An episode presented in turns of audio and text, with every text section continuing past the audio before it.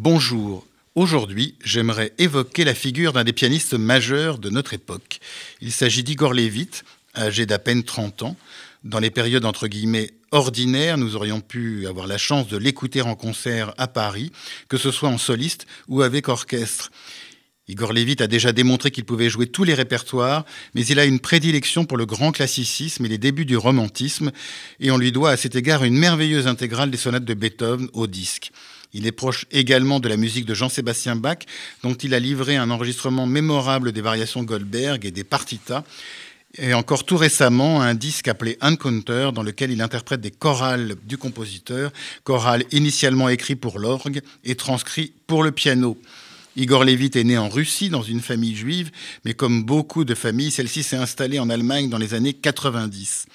Il a remporté plusieurs prix internationaux, dont le deuxième prix au Grand Prix international Maria Callas d'Athènes en 2004 et la médaille d'argent en 2005 du concours Arthur Rubinstein de Tel Aviv.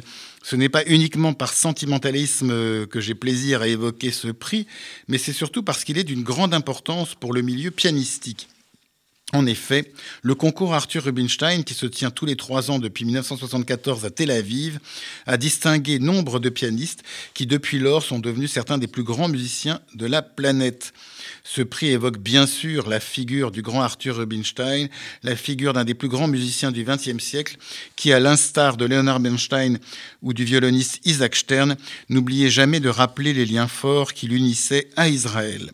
On peut citer parmi les glorieux vainqueurs du concours de Tel Aviv Danil Trifonov, Boris Gilbourg ou Cyril Gerstein, ou encore Gerhard Opitz ou le merveilleux Emmanuel Ax qui justement a beaucoup joué avec Isaac Stern.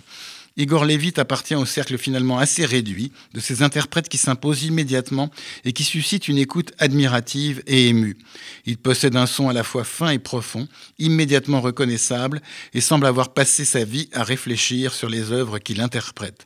Il n'oublie pas non plus d'être d'un grand courage et de combattre l'antisémitisme, notamment en Allemagne où il réside. Bref, un grand et noble artiste qu'Igor Levit, qu'on espère pouvoir réécouter bientôt en concert en France. En attendant, on se consolera de son absence en écoutant ses disques consacrés à Beethoven ou Bach, tous édités chez Sony Classical. Quant à moi, j'aurai le grand plaisir de vous retrouver dimanche prochain pour un nouvel entretien.